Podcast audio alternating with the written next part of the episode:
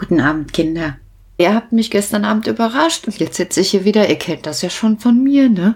Nicht, dass mir was wehtut oder so, aber ich muss jetzt schon wieder heulen, weil ich so glücklich bin. Weil ich mir das angehört habe und mir gedacht habe, meine Güte, das ist ein richtiges schönes Ostern.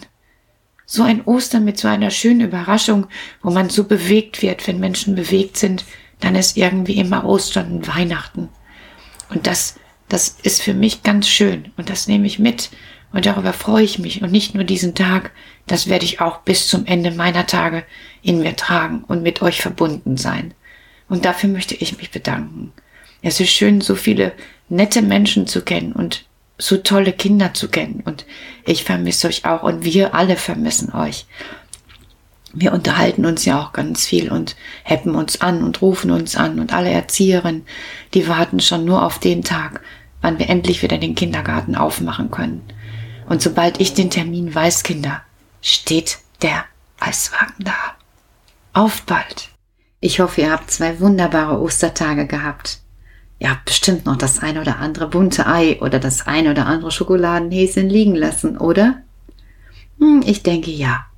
Jetzt liegt ihr schon frisch gewaschen im Bett und ich habe mir überlegt, was ich euch heute erzählen kann und habe gedacht, ich pack mal einfach was ganz Altes aus. So am zweiten Ostertag kann man ja mal was ganz Altes auspacken. Ich möchte euch heute eine Geschichte erzählen, die hört sich ein bisschen merkwürdig an einigen Stellen an, weil sie so alt ist.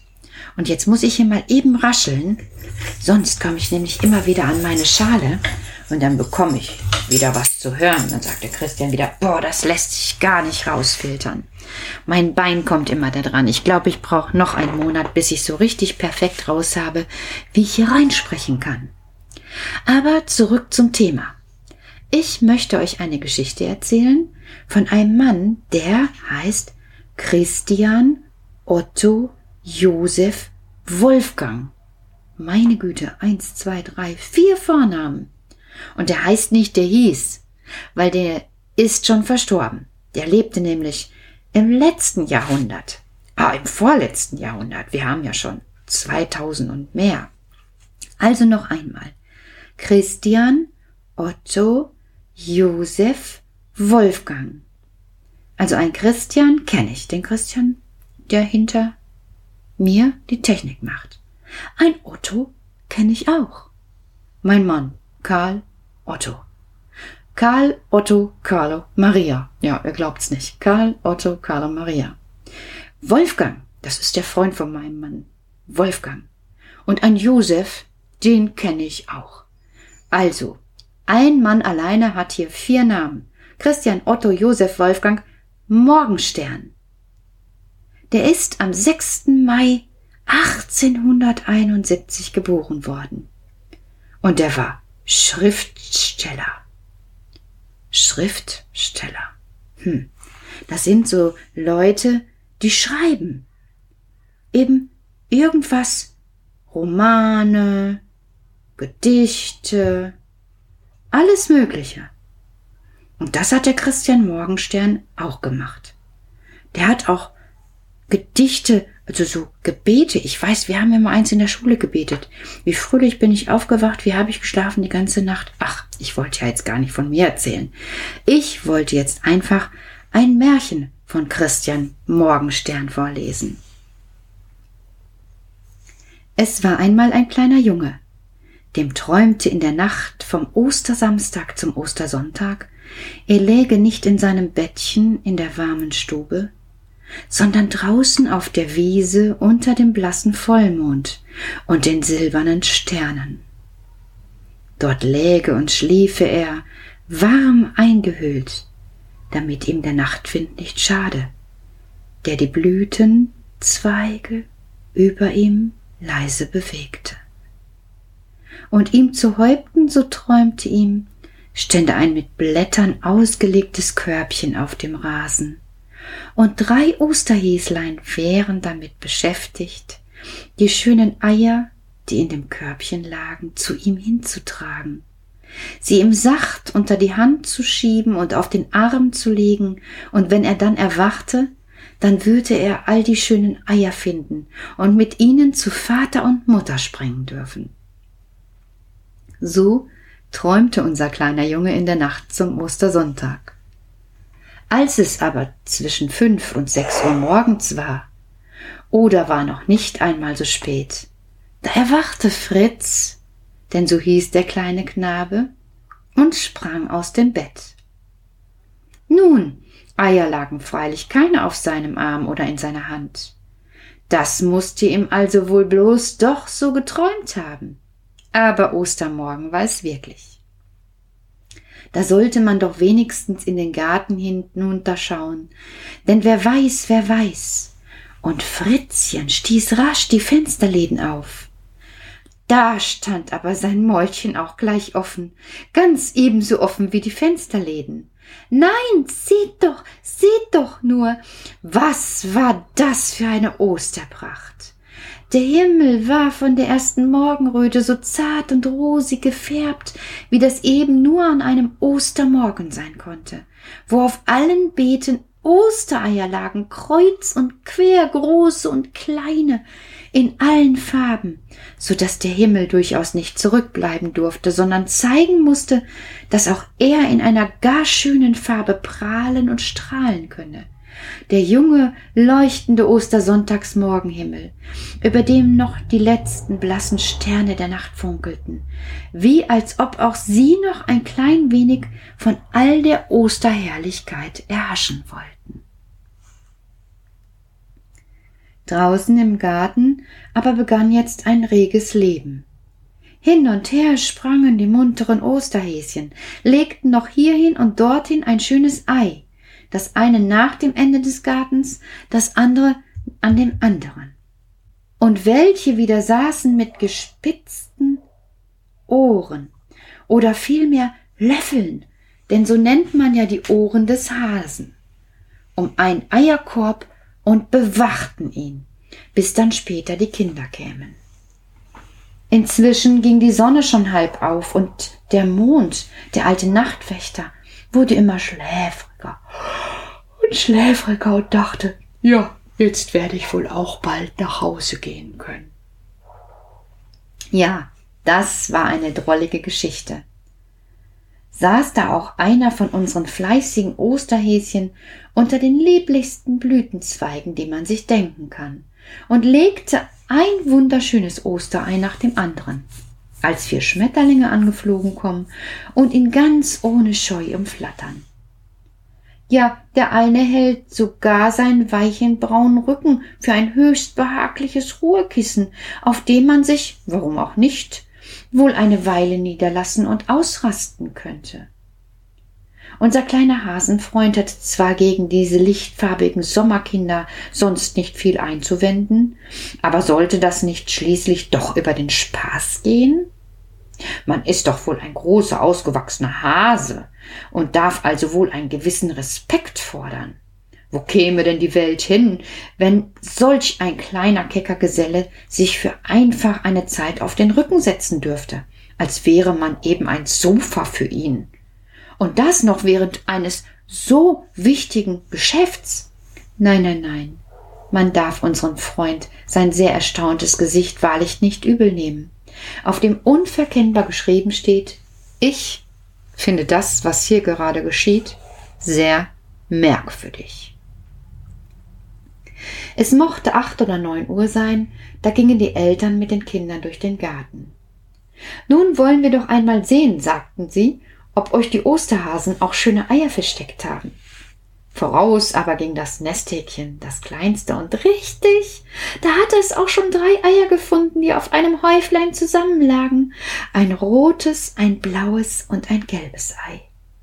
Der Vater aber streckte die Hände aus und rief So, nun gib sie mir, mein Liebling, und ich gebe sie dann der Mutter ins Körbchen, nicht wahr? Die Mutter aber sah gerade zu dem Blütenstrauch hin, unter dem Fritz eine Menge Ostereier entdeckt hatte, was ja freilich auch gar nicht so schwer war. Fritz aber war gleichwohl ganz stolz darauf, als wäre er wunder wie schlau gewesen, Eier zu finden. Was meinst du? sagte der eine Hase draußen aus dem Wiesenhügel zum andern. Sollten wir nicht durch dieses offene Fenster hier in die Wohnstube hineinhoppeln? Ja, ja, das tun wir, meinte der andere. Denn hier draußen, da haben wir den Leuten vom Hause schon eine ganze Osterbescherung aufgebaut. Also werden sie wohl nichts dagegen haben, wenn wir unsere Ostereier auch noch drinnen verstecken. Gewiss nicht, sagte der andere. Und dann, weißt du, gibt's nichts Lustigeres, als solch ein Wohnzimmer heimlich mit Ostereiern auszulegen. Da macht man zuerst die schönsten Figuren auf dem sauberen weißen Tischtuch und dann kommt die Kommode an die Reihe und dann der Lehnstuhl und dann das Sofa. Also, los, hopp, hopp, voran.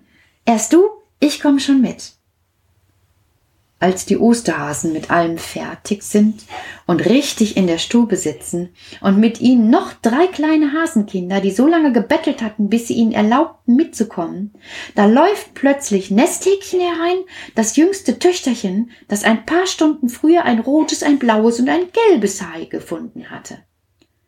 Das sieht nun die Hasen und Hasenkinder ganz einfach auf dem Tisch und auf dem Sofa und auf den Stühlen sitzen, als wäre das ganz selbstverständlich. Und nun gucken sie sich ganz erstaunt an. Nesthäkchen und das eine Hasenkind, das eine Hasenkind und Nesthäkchen. Aber fürchten tun die sich nicht im mindesten voreinander. Das kleine Menschenkind und das kleine Hasenkind. Und das ist recht so. Und das ist gerade das Schönste dabei. Nur der eine alte Hase, der macht einen gewaltigen Satz vom Tisch weg. Da sind doch Hasenkinder viel vernünftiger.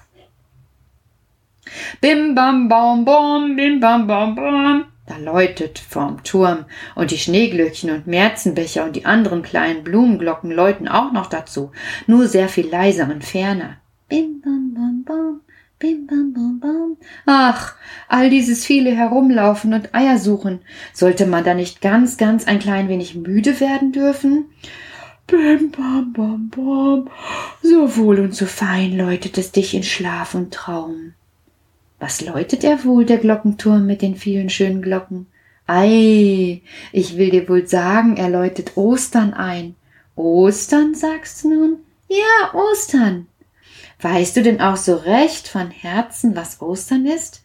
Ostern, der Auferstehungszeit? Ja, du liebes Kind, fühlst du dich auch so recht, was für ein Fest dieses ist, dass diese Glocken dort vom Turm so freudig läuten mit ihrem hellen Bim bam bam bum, dass die Lerchen droben im Himmel jubilieren. Ja, alle, alle freuen sich. Da, ja, da gehöre ich nun hin. In diese Freude, in diese Freude will ich auch hineinkommen. Vergesst nicht, Kinder Heute ist noch Ostern. Und seht, dieser allerkleinste Junge hier auf der Wiese hat auch geträumt. Und alle träumen. Und auch du. An diesem schönen Osterabend träumst auch du.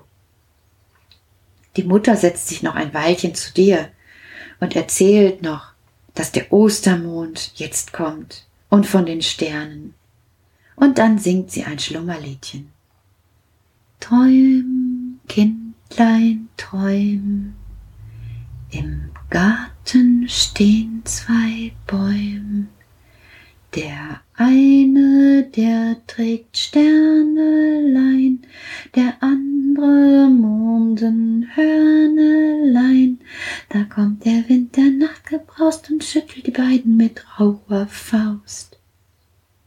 Das Mondenhörnlein steht, als wär gar kein Wind, der weht. Dem Sternenbäumlein, aber ach, dem fallen zwei Sternlein in den Bach. Da kommen zwei Fischlein munter, die schlucken die Sternlein runter. Und hätt es nicht Stern geschuppt, geschnuppt, so wären sie nicht so schön geschuppt. Träum, Kindlein, träum, im Garten stehen zwei Bäume. Der eine, der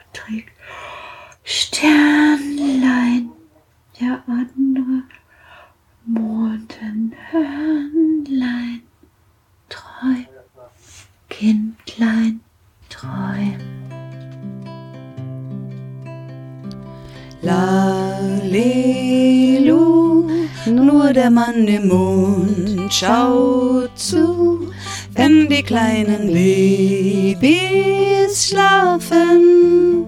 Drum schlaf auch du. Lalelu, vor dem Bettchen stehen zwei Schuhe und die sind genauso müde. Gehen jetzt zur Ruhe.